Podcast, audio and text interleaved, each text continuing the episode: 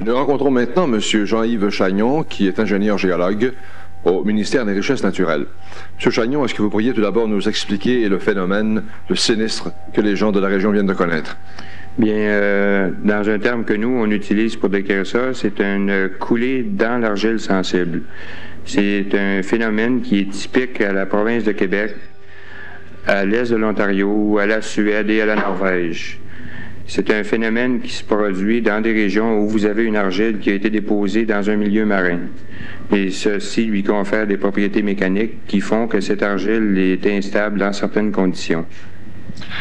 Il y a eu des articles dans les journaux euh, disant qu'il y avait eu un effondrement euh, à quelques milles d'ici, je pense, assez considérable.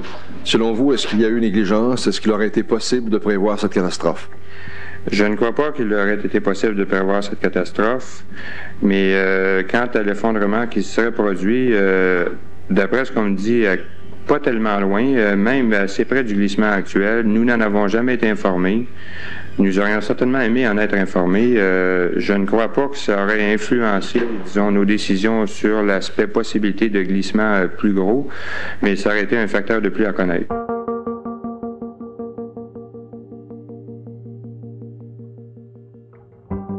L'extrait d'archives que vous venez d'entendre est une entrevue avec le géologue Jean-Yves Chagnon réalisée 48 heures après le glissement de terrain du 4 mai 1971 à Saint-Jean-Vianney.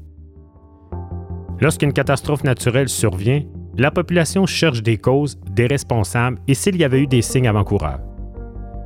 Celle de Saint-Jean-Vianney n'échappe pas à la règle. On avait accusé la municipalité d'avoir effectué des travaux du détournement du ruisseau nommé Le Petit Bras, ce qui aurait causé des infiltrations d'eau sous terre. D'autres ont accusé les autorités de laxisme à la suite du premier glissement survenu deux semaines avant celui du 4 mai. Les anciens du village ont crié au loup lorsque la municipalité, à la fin des années 50, a autorisé la construction d'environ 400 maisons sur le site du glissement, leur disant de ne pas construire là car il y avait dans le passé un lac et des marécages. On avait même surnommé la rue Saint-Georges le boulevard des bottes de Robert car la route était souvent inondée. On retrouve aussi dans la toponymie, dans la région se situait Saint-Jean-Vianney, le chemin des terres rompues. Ce nom avait été donné à cette route car il y a des centaines d'années, un glissement de terrain était survenu à Saint-Jean-Vianney.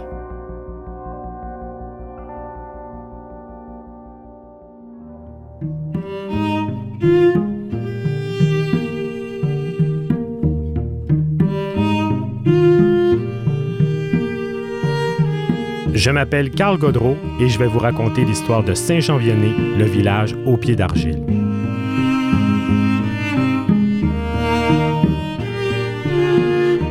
Deuxième épisode, les signes avant-coureurs de la catastrophe. J'ai rencontré l'historien Danny Côté pour qu'il me raconte l'histoire du territoire avant la colonisation du village de Saint-Jean-Vianney.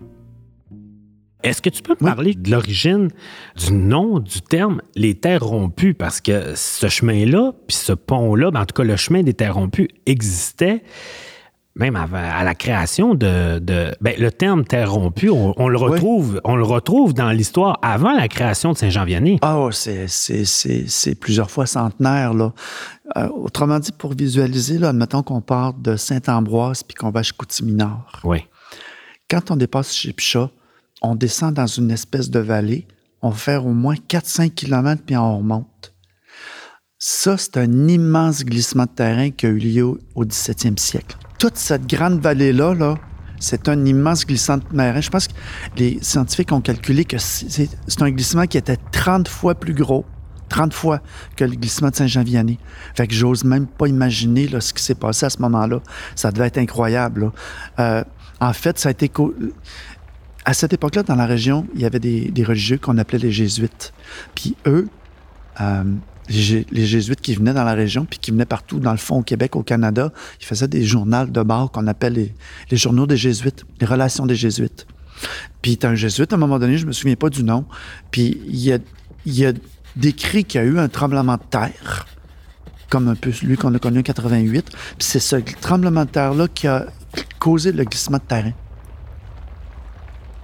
Puis tellement qu'aujourd'hui, euh, je lisais il y, a, quelques années, il y a des euh, scientifiques qui ont fait des sondages dans la rivière Saguenay pour toutes sortes de raisons. Là. Ils ont creusé, puis ils se sont aperçus qu'ils ont, ils ont découvert ils appellent ça des carottes, c'est des strates. Puis ils ont découvert la, la, strate du glissement de terrain au 17e siècle. Tu à peu près quatre pieds de vase.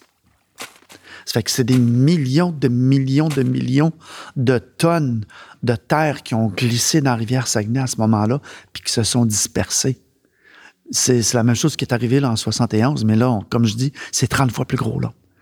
Puis, encore là, quand tu lis un petit peu sur le sujet, les scientifiques, ils étaient extrêmement étonnés parce que c'est la première fois quand il y a eu un le glissement de 71 qu'il un glissement de terrain dans un autre glissement de terrain. Ça, c'était du jamais vu. Je pense que c'était sur la Terre, là. Ça, c'était, c'était jamais arrivé.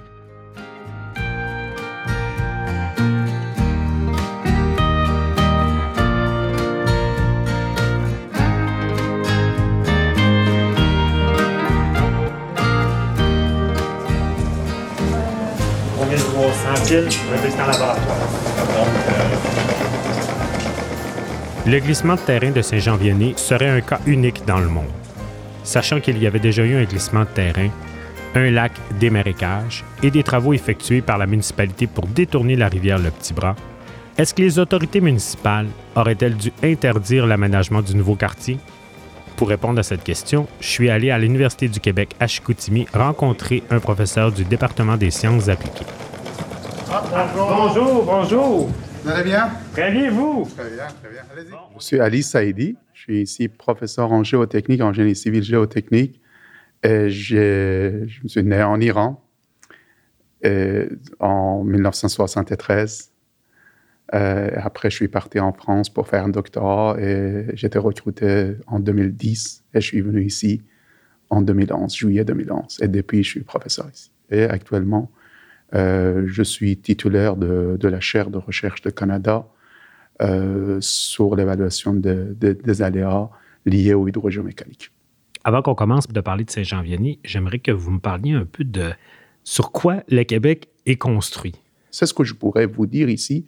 Donc, on a quand même au Québec, on a deux, euh, au niveau des dépôts mobiles, donc la grande superficie de, de, de, Québec liée au mouvement de glaciation, donc, qui était couvert par de, de l'argile, de mer, si vous voulez, qui a quand même déposé l'argile euh, sensible au Québec, l'argile, donc le mer Champlain et la mer Laflanc.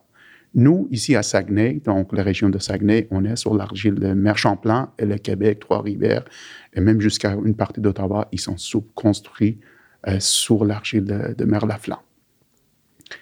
Euh, au niveau de roches, je peux dire la roche de bassin, majorité de roches, on est, sur la roche, euh, on dirait ignée plutôt, euh, volcanique, euh, roche très très compétent. Par contre, notre argile, il a une caractéristique très, très, très particulière par rapport à les autres argiles ailleurs dans le monde parce que les caractéristiques, c'est pas, pas pareil que les argiles qu'on voit ailleurs dans le monde c'est quoi cette particularité? Cette argile-là, parce que c'est les roches, c'est lié à roche broyée. C'est le mouvement lié à un mouvement de, la glaciation. Donc, la roche, si vous voulez, la farine de roche, ils ont construit cette argile-là euh, en bassin de, de la mer. Et normalement, la particularité des argiles ailleurs, c'est pas la même chose qu'ici. Cette argile-là, on peut dire en résumé, c'est une argile très, très sensible mais c'est pas partout au Québec, je dirais. Même ici à Saguenay, on voit, mais dans certains endroits, cette argile, il a quand même certaines particularités qui est très sensible. Parlons maintenant euh, de la catastrophe euh, de Saint-Jean-Vianney, plutôt du glissement de terrain de Saint-Jean-Vianney. Je reviens à ce que vous me disiez au début. Donc, quand il y a le mouvement ou le glissement de terrain euh, s'amorce ou débute, il y a comme plusieurs mouvements ou plusieurs étapes. Donc, le glissement de terrain qui avait, qui avait survenu deux semaines avant, est-ce qu'on peut dire que c'était le début du glissement de terrain de Saint-Jean-Vianney ou pas nécessairement? C'est exactement ça. Le glissement qui était survenu, euh, je crois, c'est dans le, dans le terrain de M. oui, Pete Blackburn. je crois. Pete Blackburn. Blackburn. Donc, ce glissement-là, exactement, c'était le point de déclenchement de ce glissement de, de, de, 4 mai. Donc, ça montre quand même ce glissement-là qui, qui a commencé. Et je dirais, même euh, la particularité que peut-être j'avais oublié de, vous dire que cette glissement, cette petite glissement-là par rapport à la grande glissement qui était 1663, donc lié à la, un séisme de à peu près 7 Richter de Charlevoix. Donc, cette glissement de Saint-Jean-Béni, c'était à l'intérieur de, à l'intérieur de cette glissement de 1663.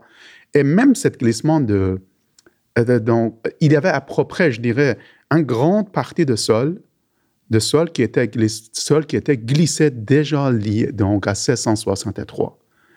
Et un quart qui était l'argile intact sur le sol restant le glissement, ça commençait quand même dans le terrain qui était déjà glissé, dans le matériau qui était déjà ramené par 1663. Et dans l'histoire de, lorsqu'on regarde l'histoire de, de, glissement dans la rivière de Petite Bras comme ça, donc dans le ruisseau de Petite Bras, on n'a pas vu vraiment dans l'histoire un glissement de tel comme par exemple à cet endroit-là exactement à côté de ruisseau, donc un glissement à telle ampleur euh, de cette partie-là. Trois quarts de matériaux y étaient le, matériau, le glissement de 76, 63, 1663 et le un quart à peu près, était intact, dans l'argile intacte. Et par la suite, lorsque a continué, quand même, les dos, sont remaniés, ils sont remaniés, et vous voyez, même si un quart en bas de le glissement, ça continue, ça continue, c'est comme on va vider en, en bas. Donc, ça continuait. Et heureusement, comme je viens de dire, dans plusieurs endroits, donc, c'est arrêté euh, je peux dire précisément, par exemple, le côté normalement nord de la cicatrice, il était quand même, on avait quand même le matériau hétérogène qui était lié à le, euh, le glissement de 1663, qui a quand même heureusement arrêté le glissement.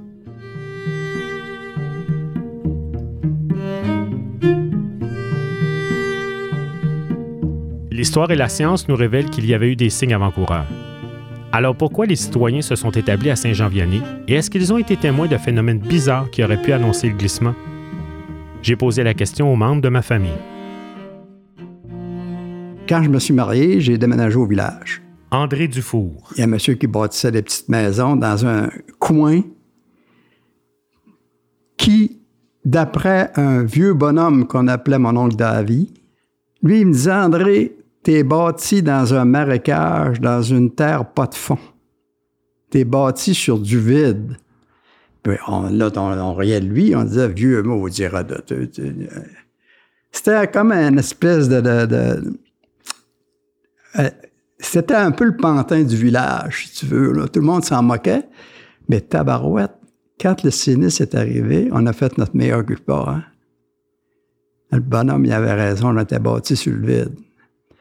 Preuve en est, Carl, que à côté de ma maison, moi, j'avais un trou qui se faisait à côté de ma galerie de côté. Un trou à peu près de la grosseur d'un tuyau, là, tuyau d'égout, que je remplissais de roches puis de gravier. Puis continuellement, il fallait que je remette des roches puis du gravier.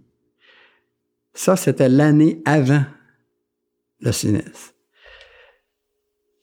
quand j'ai vu le, premier pré-glissement de, terrain, la, petite colline euh, sur le terrain de, M. Blackburn, moi, l'automne d'avant, j'étais en train de finaliser mon bac en géographie à, l'Université du Québec à Chicoutimi.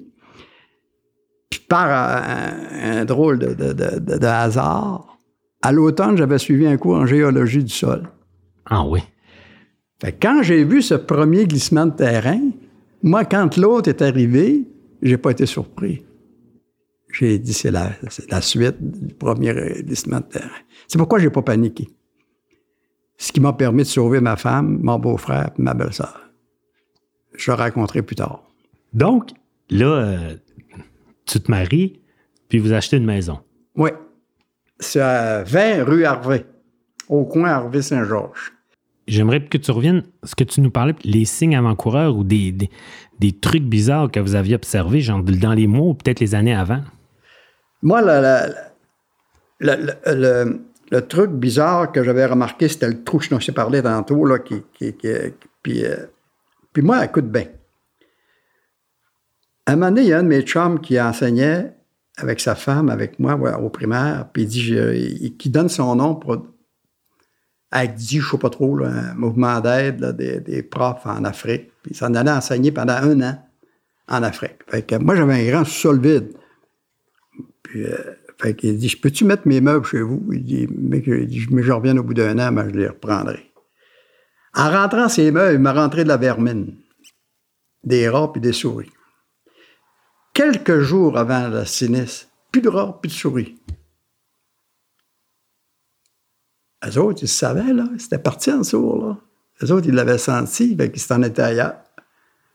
Mais on raconte aussi qu'il y avait, qu'il y avait- je pense que c'était justement les, euh, M. Blackburn, qui avait des, des vaches, puis qui est allé porter au champ, puis quand il s'en revenu, il s'est tourné, puis les vaches le suivaient, Je suivais, c'était en arrière de lui. parce qu'il voulait pas rester au bout du champ. C'est ça. Les autres, ils étaient vraiment la, Les ultrasons, tout ça, ils entendaient les vibrations. la autres. vis-à-vis, là, le, Mhm. le premier glissement. Était entre ma maison puis le, le- le premier glissement. Alors, les autres, ils marchaient sur le sol, là, puis écoute, ils sentaient ça, le vide, là.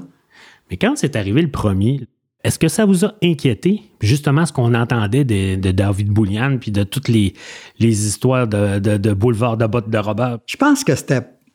On n'était pas capable de concevoir. Tu sais, un te- un- un- peut-être, tu sais, on- moi, en tout cas, si je me souviens un petit peu mes- je pensais que ça, toute la colline allait partir, éventuellement. OK?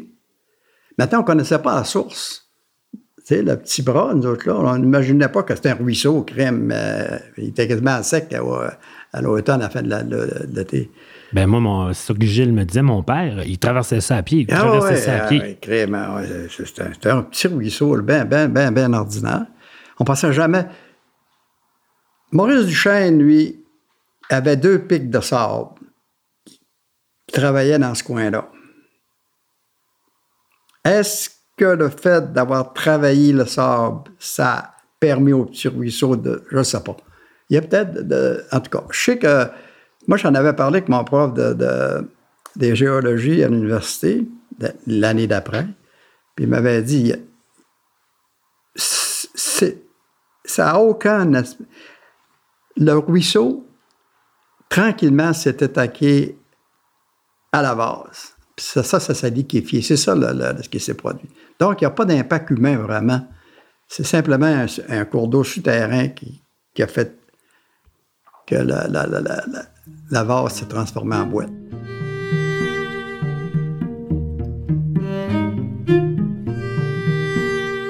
Je suis allé rencontrer mes parents pour savoir pourquoi ils avaient acheté une maison dans le nouveau développement de Saint-Jean-Vianney et si eux aussi avaient été témoins de signes étranges avant la catastrophe. Comment c'est l'histoire du début, c'était un lac, ça? Ouais. Moi, euh, mon oncle David, puis mon, mon père, jeune, il venait à la pêche là. Dans le coin, là, où le, en Ah, arrière, là, où la rue. Stanley, là, Parce qu'on a bouché le bois, là, c'était un, un lac dans le milieu de ça, là. Puis, euh, même Thomas Louis euh, Tibé, qu'on appelle Thomas Louis euh, Villeneuve, là, il est encore vivant, lui, il venait à pêche ici. Ben, la mère à Maurice Larouche Ah ouais. a dit qu'il venait en un chaloupe. Ah, ouais? Ah oui? Sombre. Ouais. Donc, euh, tu sais, ça a descendu ça assez vidé, moi, là. Ou loin goûter. Mais ton oncle David, il disait qu'il ne devrait pas qu'on se faire construire ici, lui. hein? C'est ça qu'il disait? Il disait tout le temps, ça va partir. Ouais. Il a eu raison. Ben, on a un article dans le journal, justement, dans des vieux journaux. Puis justement, c'est lui, David Boulian, euh, qui, qui, qui, qui dit ça, puis qui le raconte. Qui, euh, il l'a toujours dit, il avait averti tout le monde qu'un jour ça tomberait ou qu'elle n'allait pas vous construire là. Ouais. Mais qu'est-ce que vous pensez, pourquoi ils ont dit ça, justement, à, à cause qu'il y avait de l'eau, puis qu'ils ont construit proche des... Puis ils voyaient que c'était que c'était sensible, puis que Ouais, en c'était... tout cas, dans le temps, l'eau était goûtée. Euh, probablement qu'ils ont euh, irrigué un peu l'eau. là. Ensuite de ça, dans ce temps-là, là, la de faire des sondages et des perforations au sol, là, ça n'existait à peu près pas, ou ça coûtait une fortune. Ou ils faisaient ça, oui, dans les édifices euh, à plusieurs étages. Les bâtissaient les petites maisons de petites. Hein. Ils se sont dit, ben, coudonc, euh, parce que celui-là qui a bâti ces sept maisons-là en premier, ça, ça a été, euh, ça a été Henri Boulian, propriétaire de CBL. CBL électrique en Vida sur la rue de Chêne. Là. Il était associé avec Lucien Girard. Il en a bâti sept. Nous, c'était la deuxième. Il en a bâti sept comme ça à gauche. C'était les premières. Après ça, il en a bâti sept autres en rentrant la 50 à gauche en haut là-bas. Là. Ah, face de Bagman dans ce coin-là. Après, ils ont fait faillite. Fait que ça, ça, quand même, ça lui a quand même coûté cher à bâtir. Ils ont eu de la misère. Hein? Les renommés qui se calaient dans, dans la boîte. là, puis, euh, ça n'a pas été facile. Là, Si, là, on est vraiment au début, début de la rue Saint-Georges. on l'appelait ça boulevard Saint-Georges. Ah, c'est ça. En passant de là, qui ont appelé ça le boulevard des bois de Robert. Parce que quand ils ont fait la construction, il y a des planchers de maisons qui ont peut-être deux pieds de béton. Parce que ça calait. C'est la ouette, ça. Nous, on a, on a bûché ça, moi, puis euh, Lucien, puis mon père. On a bûché tout ce secteur-là pour défricher, là. Saint-Jean, il y avait de l'épinotro, puis Maurice Tremblay qui nous prêtait son tracteur, mais mon gars lui nous prêtait son cheval. On a tout bûché ça complet, puis on vend les bio. Une pièce du bio, man twist. Mais là, on était fin, fin des années 50. là. C'était avant qu'ils Ah, construisent de ça, nouveaux quartiers. Ouais, on avait 15-16 ans à peu près. là. Ça devait être dans les années 53, 54, qui ça a été développé en 58, ça, c'est 57, 58. Là. Moi, ma maison était bâtie en 59, fait que c'était une des premières. là. Ben, ça a été ouvert en 58. fait que- Parce que je pense que c'était le, le mouvement économique et social de Saint-Jean-Vénin, ou le MED, que ça s'appelait? Ouais, C'était le mouvement. c'était- c'était la municipalité, je pense c'était le maire Murdoch qui était là à l'époque. Puis il a- c'était vraiment un plan de, développement. Le but, c'était que Saint-Jean-Vianney se développe. Ouais, c'est une façon d'attirer des, gens ici parce qu'ils vendaient des terrains 50 pièces. Puis euh, ensuite de ça, ils essayaient de trouver de l'industrie pour venir travailler. Malgré, ici, malgré que tout ce monde-là, ça travaillait tout chez Price et ça travaillait chez Alcan. Il y en avait, c'est sûr, que dans l'enseignement ou dans d'autres domaines, là, mais tout le monde travaillait dans ce secteur-là. là. «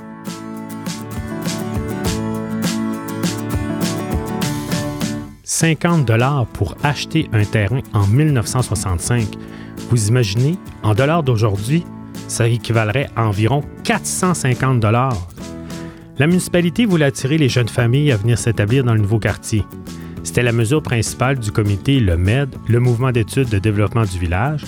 Ce comité avait été créé par le conseiller Lionel Pagé afin d'orienter les décisions du conseil municipal de Saint-Jean-Vianney pour planifier l'expansion domiciliaire. Dans le journal Le Réveil du 7 juillet 1965 à la page 7, on pouvait lire en gros titre Plan d'expansion domiciliaire de 396 maisons à Saint-Jean-Vianney. Malheureusement, personne n'aurait pu croire que six ans après, ce quartier serait englouti.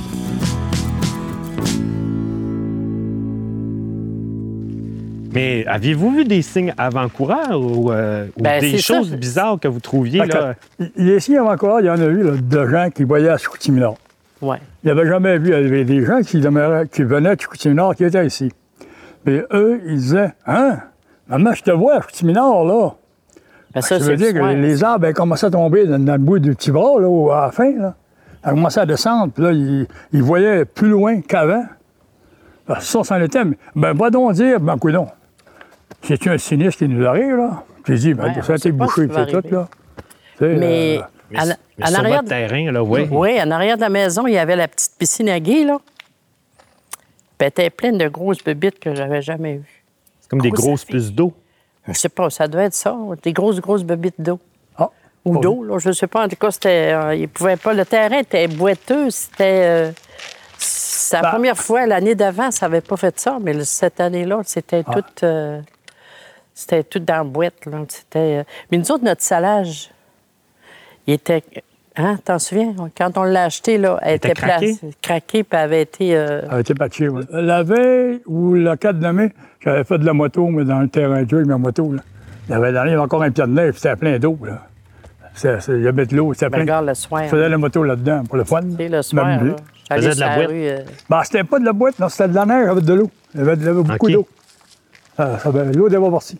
À peu près deux semaines avant, il y avait eu un premier glissement de terrain Oui, sur les euh, terres de, Pit. de Pit Blackburn. Blackburn, oui. Ben, il y avait eu un glissement de terrain. Il avait perdu un, un peu de terre, là. Mais le monde s'en sont pas occupés. Hein? que- Mais, mais, mais toi, là, Yolande, en avais-tu connaissance de ce glissement-là? Puis, euh, je veux dire, ça vous a-tu inquiété? N'avez-vous parlé entre Pas vous autres dans le village? Ben, dire, Ah, ça ça nous a pas imputé. Non, On c'est. euh, euh, Regarde, le soir, j'arrivais, j'ai dit ça à Gilles, puis ça a resté là. Il y avait, euh, on avait, il y avait un de ses amis, il était dehors. J'ai dit ça, j'ai dit, la, la route là-bas est tout en carreau, jamais vu ça. Puis ça a resté de même, là, tu sais. On ne peut pas s'imaginer que On quatre vu. heures après, il va- on, on va être obligé de partir de la maison. Puis surtout aussi que le timing, c'est le printemps. Fait que j'imagine Ouais. que les gens, la plupart des gens devaient se dire, ben c'est le dégel, la terre travaille un peu. Parce que cette année-là, je pense qu'il y avait plu beaucoup, hein? ouais, ben, la comme- semaine avant. Moi, ce que je dis, là, c'est que quand je faisais de la moto, il y avait encore de l'eau puis de la neige. là. Puis il y en avait de l'eau, là. C'était plein, là. Mais ça avait pas, le sol n'avait pas écoulé ça. Mais tu sais, on dit, s'il y a des bosses, c'est quelque chose. Dans la baie t'appelles, tu, tu penses qu'il y a un sinistre, il faut qu'il y ait une bosse, là. Ou un trou. Euh, tu vois, Ouais, tu mais vois là, c'était pas, c'était pas des bosses euh, ordinaires, là. Tu sais, c'était des, des vallons, des petits vallons. Parce que c'est, là que ça a parti, là. Ça a parti, cette route-là, là. J'aurais pu enfiler, moi, là. là.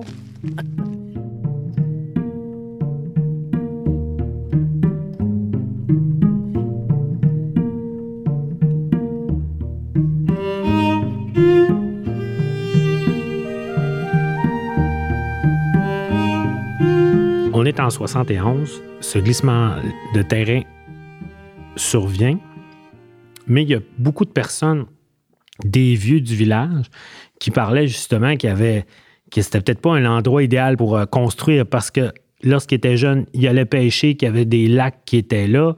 Et il y en a qui ont donné des signes un peu avant-coureurs en disant euh, Allez pas construire là, ça va tomber, ça va tomber. Mais avec les connaissances qu'on avait à l'époque, sachant qu'il y avait déjà eu un glissement de terrain à cette époque-là, est-ce qu'on pouvait le prévoir et est-ce qu'on aurait dû faire des, des, tests avant de pouvoir construire, euh, autoriser de construire de ce développement euh, domiciliaire-là? Nos connaissances, je dirais, à, à cette époque-là, nos connaissances n'étaient pas aussi élevées. Euh, et je peux dire euh, précisément, on ne pourrait pas vraiment, on ne pourrait pas. Il y a quand même, lorsque les gens des, peuples, ils parlent, ils disent la présence de rivières, rivières souterraines, etc. Mais ça, c'est pas scientifique. C'est les gens, des fois, qui parlent. Et même aujourd'hui, je dirais, malgré l'avancement, le grand avancement qu'on a, au niveau d'évaluation de risque, on ne pourrait pas dire avec une probabilité de 100%, il ne va, pas avoir- il va pas avoir le glissement à tel endroit, à tel endroit. Par contre, avec nos connaissances actuelles, si on avait, si par exemple, on avait nos, connaissances aujourd'hui, dès qu'on voyait le, glisse- le- le glissement de 24, on pourrait évacuer. Et ce qui était le, cas depuis plusieurs années à, le ministère des Transports de Québec, euh, ils sont très, très actifs dans ce domaine-là et très, très, une équipe très, très, euh, avec une grande expertise, ils sont sur place. Et des fois, dès qu'ils voient le premier déclenchement, ils vident, ils évacuent la région. Donc, oui, c'était possible, mais c'était pas possible de prévoir avant le 24, avant le glissement de 24. Parce que ça, c'est. Mais avec la connaissance actuelle, je dirais, en grande partie, quand même, on pourrait faire le microzonage. C'est très, très cher, vous voyez. Donc, on ne pourrait pas faire une étude géotechnique partout, partout, partout, vous comprenez? Donc, c'est pour ça. Mais par contre, ce qui est vraiment avantageux, je dirais, euh, dans le glissement de forte euh, regressi- ré- rétrogressif qu'on a, le type de, de Saint-Jean-Denis ou coulée d'argilo qu'on on peut le nommer, oui, c'est possible avec le premier déclenchement, on peut, on peut allumer la- l'alarme, de, l'alarme Oui. on pourrait dire, écoutez, il faut évacuer. Et ce qui était quand même le cas aussi, même à Saguenay ici. L'équipe de ville de Saguenay, donc ils ont déjà sur plusieurs terrains. Moi, je collabore actuellement avec eux, donc on voit. Et ils évacuent quand même certaines régions. Ils visitent le terrain et ils évacuent les régions quand même s'il y a, des signes de précurseurs de, de- de glissement. Et on voit quand même certains signes.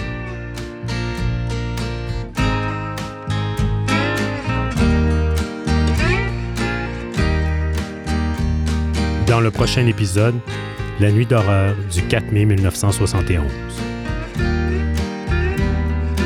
Saint-Jean-Viennet au pied d'argile est une série produite par Balado Boréal pour le Centre d'histoire Arvida et la ville de Saguenay grâce au soutien financier d'Hydro-Québec dans le cadre du programme de mise en valeur intégrée du projet Mikoua Saguenay. Animation, scénarisation et réalisation, Carl Godreau. À la direction de projet pour le Centre d'histoire Arvida, Alex Hubert. Coordonnatrice de production, Sylvie Poisson et Geneviève Bélanger-Genet.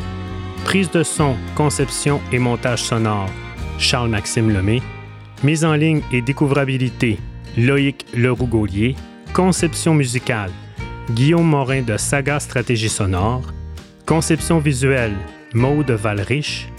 Producteurs, Carl Godreau et Caroline Gagnon. Archives sonores, CJMT AM 1240. Bibliothèque et Archives nationales du Québec le Fonds Saint-Jean-Viennet à la Société historique du Saguenay, TVA Saguenay-Lac-Saint-Jean. Un merci spécial pour leur collaboration, Stéphanie Gagné et les films de l'abbé, Alexandre Boudreau et toute l'équipe de Stratéolab, le Comité pour la sauvegarde et la valorisation du territoire de Saint-Jean-Vianney, ma famille et tous nos participants.